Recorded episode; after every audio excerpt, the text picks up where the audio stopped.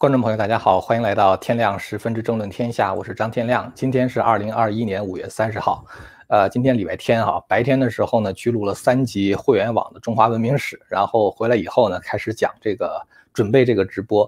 呃，今天录那三集呢，讲的是中国的佛教简史啊，没有讲完，然后我们估计可能这个关于佛教简史会讲五到六集这样的篇幅。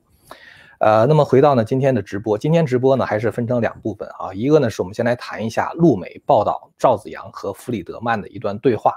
这个在六四三十二周年之际呢，这个是否有特殊的政治意味啊？我们一会儿要分析一下。还有一件事儿呢，就是关于胡锦涛的儿子胡海峰是否有可能在二十大上进入中央委员会的问题。我的看法呢是胡海峰的这个仕途基本上是凉了啊，因为这涉及到习近平的执政理念的问题。啊，这两个问题谈完之后的话呢，我们会转到会员网上直播啊。会员网的内容第一件还是跟中美关系有关，就是关于这个新冠病毒溯源的调查。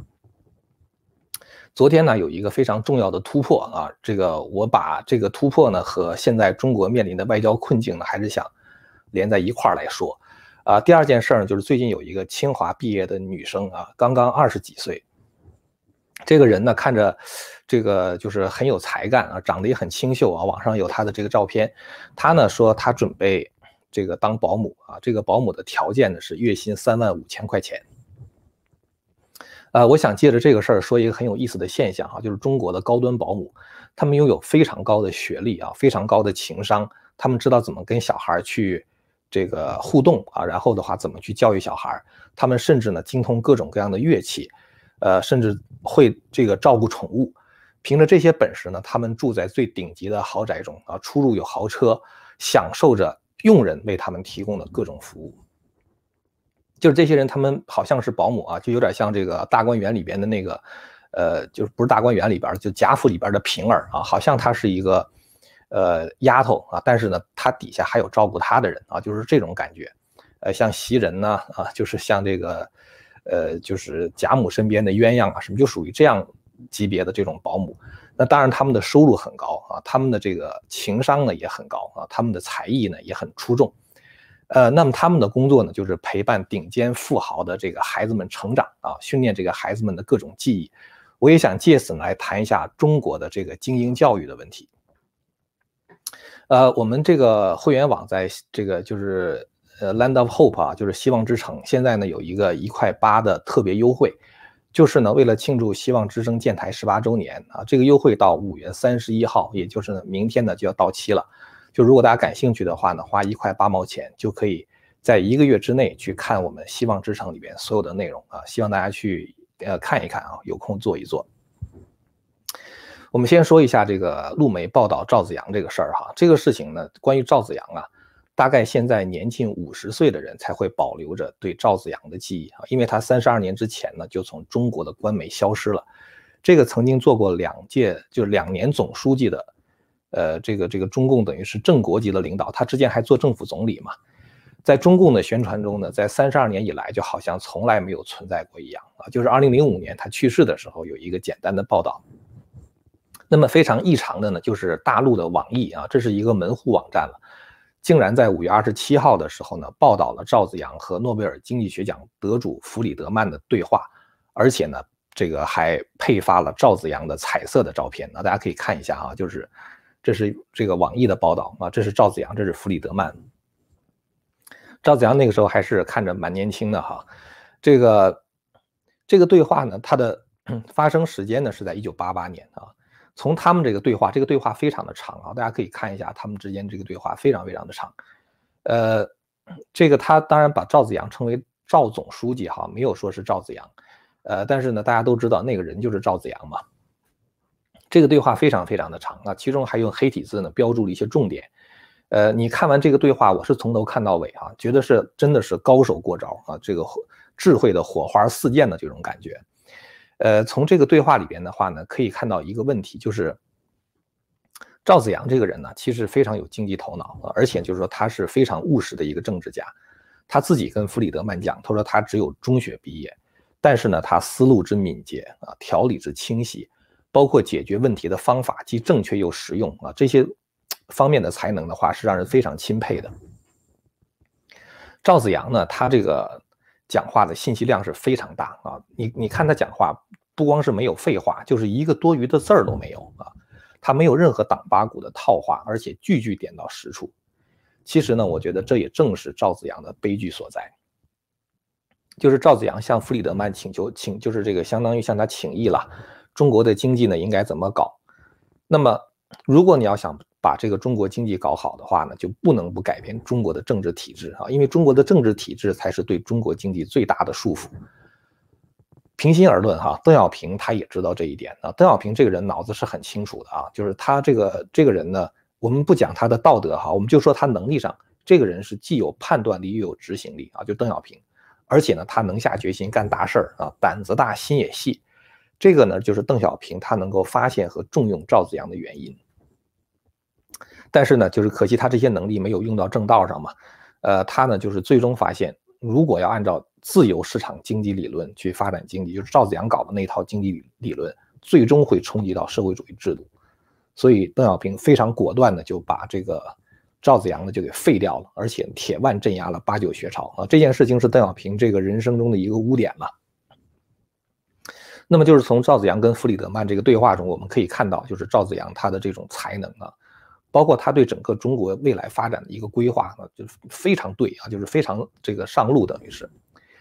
那么第二呢，就是弗里德曼呢给赵子阳提了很多的建议，弗里德曼的建议在今天看仍然是对的啊。当时赵子阳也准备做，但是六四以后呢，江泽民完全逆转了这个过程啊。到了习近平时代，甚至就是有文革回潮之忧了，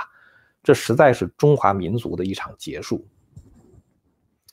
当然，很多人看到这个报道呢，会推测说赵子阳是不是已经脱敏了哈，就不再是一个敏感人物了。但是我觉得这种想法是过于乐观了。如果你不是在一六三上哈，而是在人民日报或者是中央电视台哈，或者或者是新华社这么报赵子阳的话，这个你产生这样的联想呢，并不奇怪啊。但是目前中国的政治气候啊，我们可以看到比一九八九年更加左转。我们就不说赵子阳是否已经在政治上脱敏啊，就是这里边。赵子阳提到的一系列的经济政策啊和未来的构想，都是跟习近平相左的啊。赵子阳当时说的这个政策，现在连李克强都不敢讲啊。李克强就是讲的这么，就是 reserve 的，就是说这个有所保留，他还是被习近平边缘化了，是吧？所以你想，赵子阳怎么可能会在现在的中国有一席之地呢？赵子阳在这个谈话中，哈，已经表明他确立了一个目标啊，这个目标呢，就是政府要放权啊，由企业自主来经营啊，这是一个非常重要的，就是共产党放弃权力的途径，就是通过简政放权，当时叫党政分开，政企分开嘛，就是党不再管政府，然后政府呢不再管企业，党呢只管自己啊，党要管党，其实党没什么好管的，管自己是没什么好管的，然后政府呢不再干涉企业，这样的话企业就可以自主经营。也就是说呢，给企业很大的主导权。再一个呢，赵子阳和弗里德曼的这个谈话中提到了一个明晰的所有权的问题啊，就是对企业呢要进行股份制的改造。这种股份制改造呢，其实是一个非常隐晦的说法。当然后来朱镕基说了，那朱镕基说的跟赵子阳说的不是一回事儿。赵子阳这个人其实非常务实啊，他也很知道那些中共的老人们到底是怎么想的。其实啊，就是以赵子阳的智智商哈，包括赵子阳对中国当时政治生态的了解，他如果想明哲保身，他如果想保住自己总书记的位置，他是完全可以保得住的啊。但是因为他良心所在嘛，就是他不敢那么做啊，他不想那么做，不是不敢那么做，他不想那么做啊。最后的话，等于是在政治斗争中就失势了。这里边你可以看到赵子阳提到的一种说法，就是关于这个中国的经济体制的问题。呃，当时呢，这个中国我们知道，在改革开放以前啊，他搞的这种经济呢，叫做计划经济，就是以陈云为主导的。那专门有一个国家纪委嘛，这国家纪委的话，就是规定啊，比如说哪个企业生产什么东西啊，生产多少，然后价格多少，怎么销售，这全部都是由中央指令下达的啊。然后呢，由这个国营企业呢进行生产。跟这些搞计划经济的人，你要提说放开让市场来主导这个生产和销售。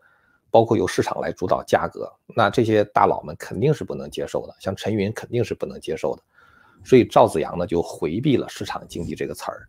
赵子阳呢，他提出了一个词儿叫做有计划的商品经济。你看他讲这个意思很有很好玩哈。他所谓的商品经济的话，其实就是市场经济，前面呢加了一个词儿叫做有计划的啊，这意思就是说我没有想跟这些搞计划经济的政治老人对抗。哎呀，其实我觉得那些人呢，他们活得太长了啊，他们要早十年死，或者是赵子阳晚十年生啊，能够做这个事儿的话，中国真的现在就完全不一样了，很有可能就走上了这个，就是像捷克呀、像这个东欧这样的道路啊，现在完全变成一个民主国家了。那么赵子阳呢，当时为了避免这个产生这种政治方面的争议啊，所以呢，他就说说我们要搞这种有计划的市场经呃商商品经济啊，其实就是对这个。呃，就是这个进行，就是整整个国家经济体制呢进行某种程度的转型。那么接下来的话呢，他就讲股份制改造的问题啊。他说股份制改造的话呢，其实说白了就是国企的私有化啊。因为原来这个企业的话属于国家嘛，现在搞股份制改造呢，就是把企业以股份制的形式啊，这个把这个股份呢分给这个工人。这样的话呢，慢慢就从国家所有变成了一定程度上，甚至大部分股权的话呢，都给工人。随着工人股权的扩大，他们慢慢就控制这个企业了。再发展下去的话，如果这种股份可以上市买卖的话，就完成了从国有化到私有化的转型。所以，其实按照赵子阳的设想继续执行下去的话，这种转型会非常的平顺，而且它是自上而下推动的，最后呢，水到渠成。呃，我觉得我我感觉哈，如果当时再给赵子阳五年的时间啊，这个事儿就做成了啊，非常可惜，最后呢被天安门屠杀呢给中断了。当时赵子阳还提到这个货币供给的问题，就是如何控制通胀。赵子阳在这地方讲了一段话哈，我觉得蛮有意思的。赵子阳说呢，这个他有一个担心哈，他说如果不把治理通货膨胀考虑进来，放开价格就意味着物价上涨。物价大幅度上涨的话，人们就有实际承受的能力啊。他讲这个中国人对这个价格的承受，当时除了这个经济上，就是我能不能花起这个钱，还有一个承受能力呢，其实是人的心理。赵子阳说说中国从一九五零年到一九七六年，整整二十六年的时间，物价是冻结的，是不变的。那么中国人在这样的环境中成长起来，你哪怕物价涨一点儿，中国人的这个心理都承受不了。那么从一九八零年到一九八八年呢，就是人们对物价的观念发生了很大的变化。当时搞这个农村改革嘛，然后城市的话，这个从一九八八年的时候，当时是八八年嘛，就是搞一些物价闯关呢。但是这个人的心里还是受不了突然间涨价啊。然后赵子阳就讲，他说其实呢，中国人长期有一个储蓄的习惯啊，因为你物价不变嘛，所以我越存钱的话，我越有安全感。钱越多的话，我知道我总是这个钱能够。值这么多钱，总是能够买到这些东西，所以呢，他就把大量的钱存入银行。赵子阳就讲，他说如果物价上涨过猛过大的话，就很难避免大家对银行的这种挤提。当银行存款大量下降的时候，那么银行没有办法，只好把物价提高，就是只好把利率提高，是吧？这个咱们之前在讲经济问题的时候多次说过。可是银行提高利率呢，借钱的企业可能就借不起钱了啊，这样的话就会造成这个企业破产和倒闭。赵子阳他这里面讲了一句话蛮有意思的哈，他说我赞成破产是好事儿，可以新陈代谢的观点，但是如果大批企业一下子破产的话，就会有大量失业的问题，引起社会的动荡。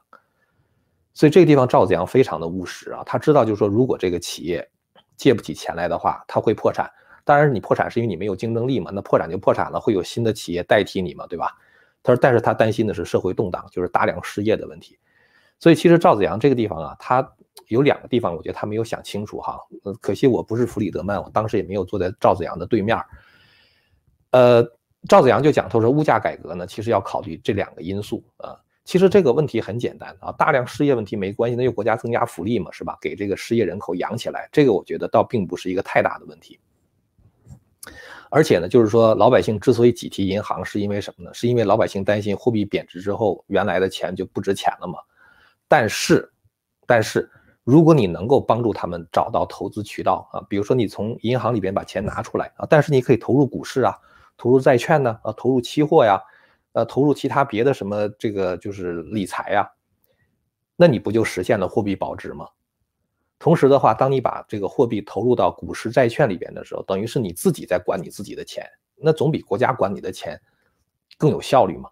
那么，当你把钱投入到股市、债券市场、期货中的时候，就增加了这个货币的流动性。增加货币流动性的话，它会增加经济活力，是吧？同时的话，当你投入股市和债券的时候的话，又等于向企业提供了融资嘛。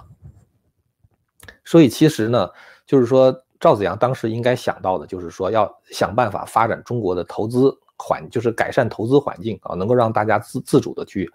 通过投资来保值，这第一点。第二点的话，就如果有大量的失业的话，国家应该以一定程度进行救济。如果这两个问题能够做到的话，其实当时物价闯关是没有问题的。可惜呢，我不知道为什么当时赵子阳和弗里德曼对话的时候，弗里德曼没有给赵子阳这样一个明确的方案啊，这是我自己个人的想法哈，对不对的话，我我一讲经济，很多人就说你也不懂经济什么。其实我觉得经济是一个非常有意思的事儿啊，因为什么呢？就是因为经济的话涉及到花钱嘛，每个人都自己花钱，涉及到一个整个社会心理的问题啊，就社会大众的心理的问题，呃，所以就是包括这个社会人的这个人口素质啊，包括他思考能力啊等等啊。呃，反正我觉得我刚才提的话应该是一个方案啊，但是很奇怪的就是弗里德曼他没有给赵子阳这样的一个答案。那弗里德曼的话呢，他只是建议赵子阳放开价格，控制货币的发行，就通过控制货币发行来抑制通胀啊。其实我觉得不是控制货币发行的问题，应该是给大家更多投资渠道的问题哈。这是第二个问题。第三个问题的话，他建议这个赵子阳是放开这个汇率啊，就是让人民币跟美元能够自由兑换。呃，其实我觉得哈，就是说他建议赵子阳放开价格，同时控制货币发行，这是互相矛盾的事儿啊。这个事情分析起来太烧脑，我在这里面不不不去讲的哈。那弗里德曼呢，他讲了一个很有意思的故事。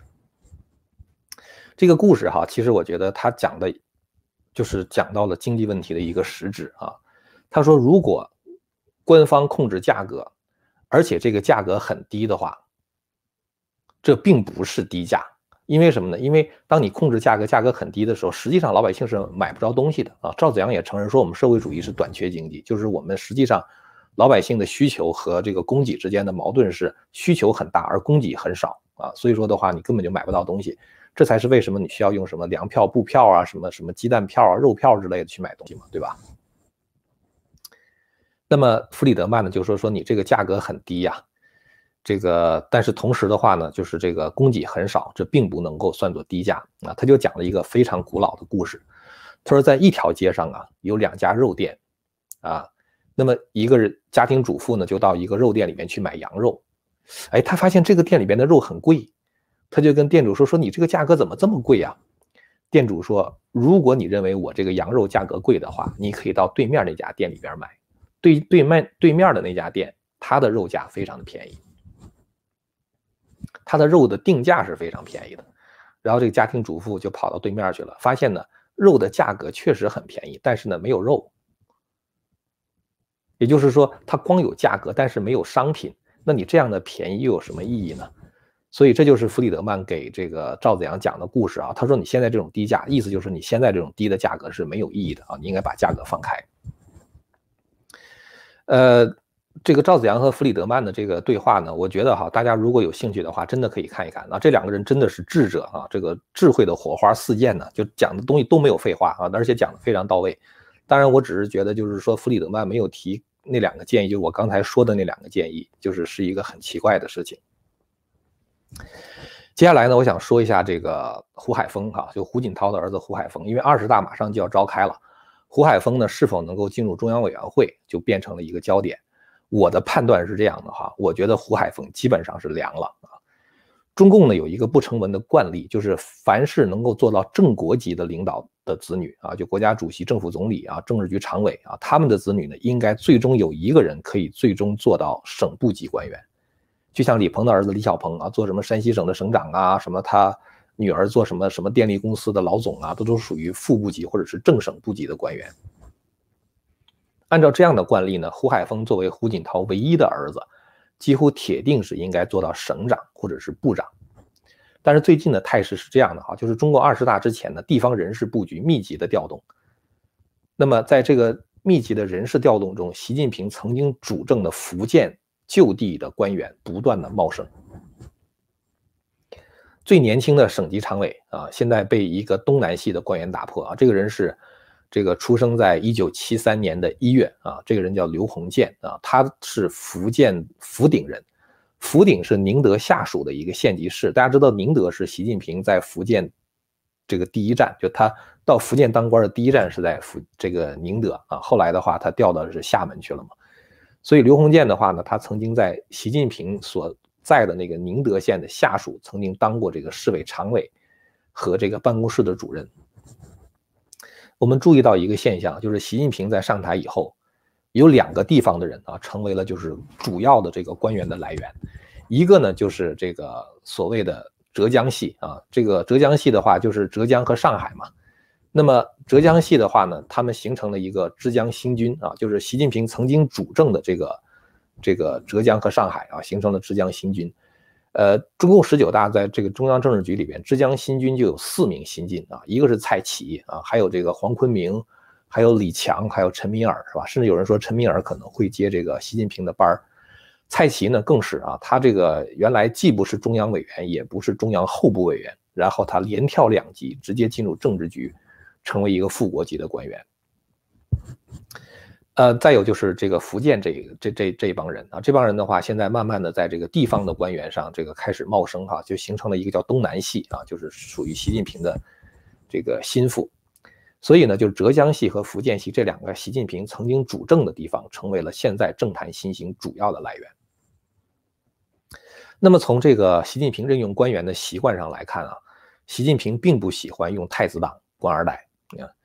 所以咱们看到王岐山。嗯，这就是属于典型的太子党啊，他是姚依林的女婿嘛，是吧？他就退出了常委了，已经。像刘源什么都退休了，是吧？如果像王岐山和刘源这样的人啊，太子党官二代都能够被习近平边缘化的话，那像胡锦涛的儿子被边缘化就更加不在话下。连刘源都退休了，是吧？那你胡海峰还争什么呀？所以呢，有人就讲啊，他说这个中共二十大以后啊，一帮七零后的官员可能进入中央委员会。但是呢，胡海峰显然是掉队了。胡海峰是出生在一九七二年的十一月份啊，现在连副部级的门槛都没有跨过。关于他呀，有一系列的传说啊，就关于他这个仕途的进展啊。有人说胡海峰呢，在二零一九年年初的时候就会调任福建省委常委啊。福建省委常委的话，相当于副省级了，然后到福建任任这个组织部长。后来呢，《南华早报》在二零一九年三月份又说胡海峰呢将转任西安市委书记。然后到十月份的时候呢，就二零一九年的十月哈，又说胡海峰呢将出任大连市长，